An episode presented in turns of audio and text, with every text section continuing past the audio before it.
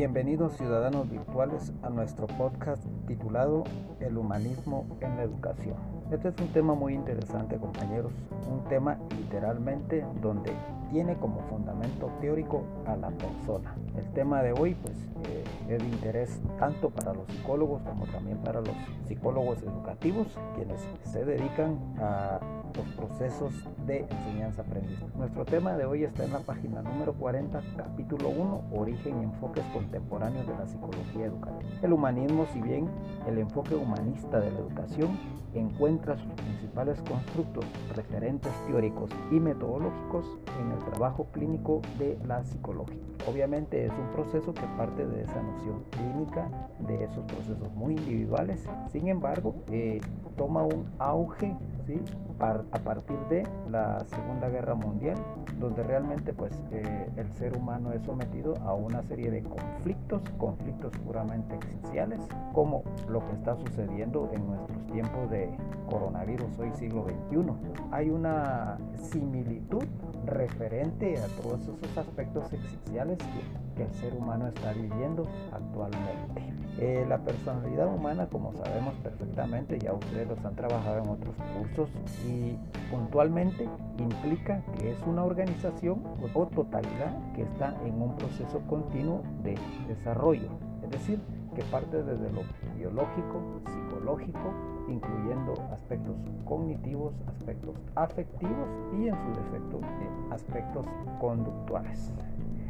Ahora bien, ¿dónde surge esa noción del humanismo? Pues lo hemos estado trabajando anteriormente, desde ese pensamiento filosófico griego, es decir, desde la Edad Media, surge ya esa inquietud por conocer cada uno de esos fenómenos que han inquietado al ser humano, desde esas preguntas ontológicas, es decir, de dónde procede esa divinidad, qué es Dios, existe o no existe, y por otro lado, también nos hemos hecho esas preguntas existenciales y puntualmente esas preguntas metafísicas que incluyen quién soy, qué hago aquí y hacia dónde voy. Los fundamentos literalmente de este humanismo están dentro de esos parámetros de la noción existencial. Sin embargo, ¿qué tiene que ver esto en el contexto educativo? Efectivamente, mucho. ¿Por qué?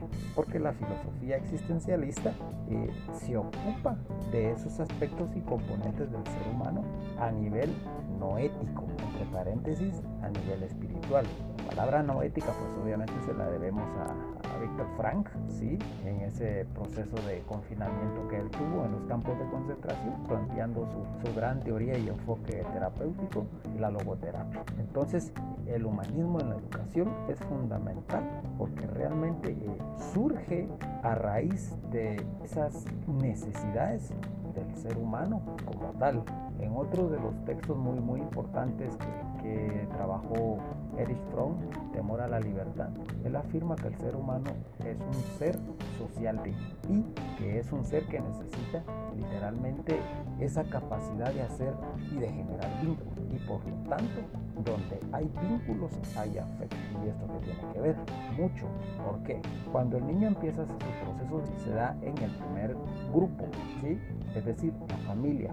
Posteriormente, sí, una edad, pues obviamente cuando él ya ha adquirido esas herramientas cognitivas, esas herramientas afectivas, conductuales y sobre todo cuando ya tiene una maduración biológica, pues el niño literalmente está preparado para formar parte de ese segundo grupo de importancia dentro de su proceso. Entonces es ahí donde realmente empieza a tener el niño ese contacto, un contacto verdadero ante sus iguales, ante sus compañeros, con las mismas necesidades con las mismas necesidades de atención, con la misma necesidad conductual, ¿por qué no llamarlo así también?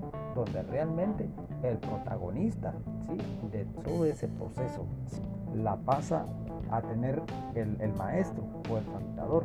Y es aquí donde empieza a tener eh, sentido ese enfoque puramente humanista. Y uno de sus representantes muy, muy simbólicos de, de la teoría humanista, pues obviamente es Carl Roger.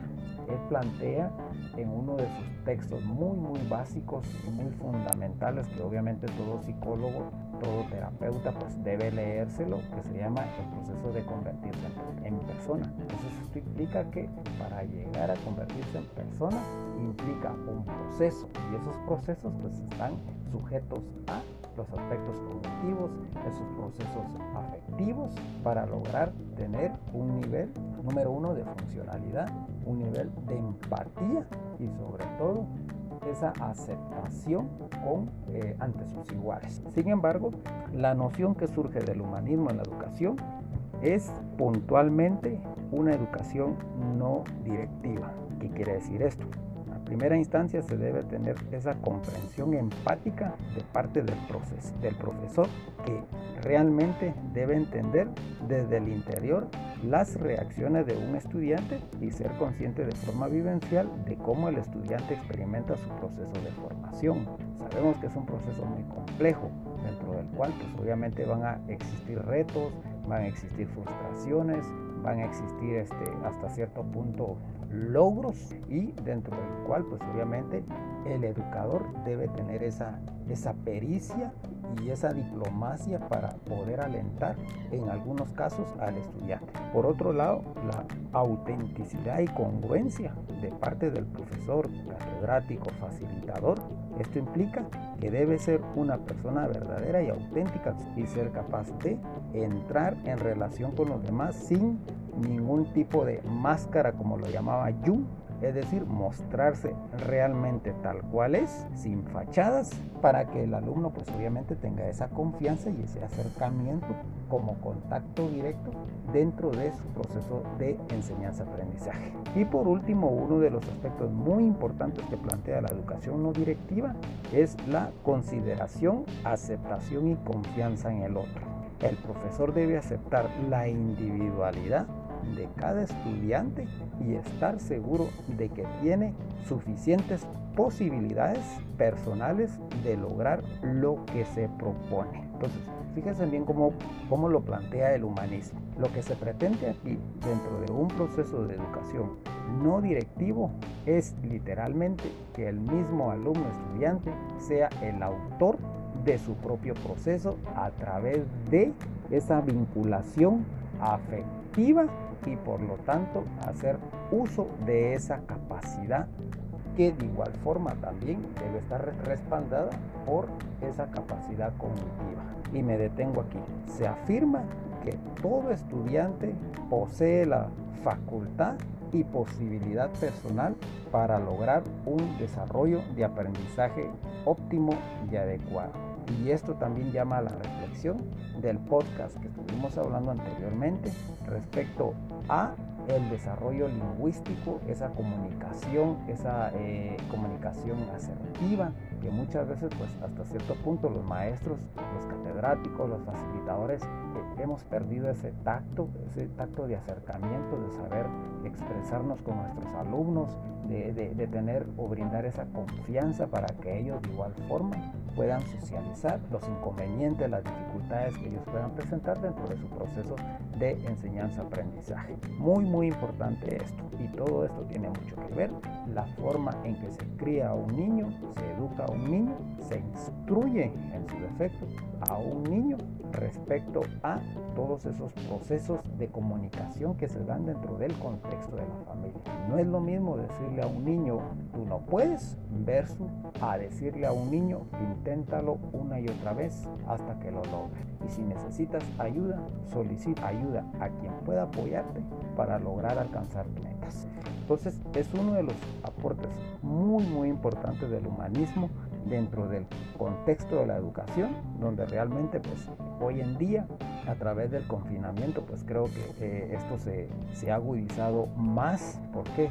Porque el proceso de, de la desvinculación ha sido de una forma tan impredecible, tan abrupta, que de igual forma pues si nos genera nosotros conflictos como adultos, ahora ya se imagina a nuestros niños, nuestros futuros profesionales que realmente pues se encuentran en una atmósfera confinada. Sin embargo, hay que rescatar también el punto muy importante donde realmente eh, en algunos casos pues, se ha tenido la fortuna que tanto el papá y la mamá pues han estado apoyando ese proceso de enseñanza-aprendizaje de una forma más presencial por la vía de la virtualidad y eso también enriquece mucho al niño. ¿Por qué? Porque le da seguridad dentro de un contexto donde realmente pues hasta cierto punto si lo vemos objetivamente un contexto, una vía nos separa, ¿sí? Una pantalla, una tablet o un dispositivo y esto también va a tener consecuencias a corto, a mediano y por qué no decir a largo plazo. Sin embargo, humanizar al alumno, humanizar al profesor, al catedrático dentro de todos estos procesos de enseñanza-aprendizaje es fundamental para que el ambiente sea lo más agradable y sobre todo se pueda motivar al alumno y que tenga esa curiosidad y el entusiasmo por aprender día a día, descubrir y sobre todo por dirigir su propio proceso de aprendizaje. Esto es lo que plantea el, el humanismo y para eso pues presentamos este podcast como uno de los temas muy importantes respecto a la educación. Me despido de ustedes y nos vemos en el próximo podcast. Hasta pronto.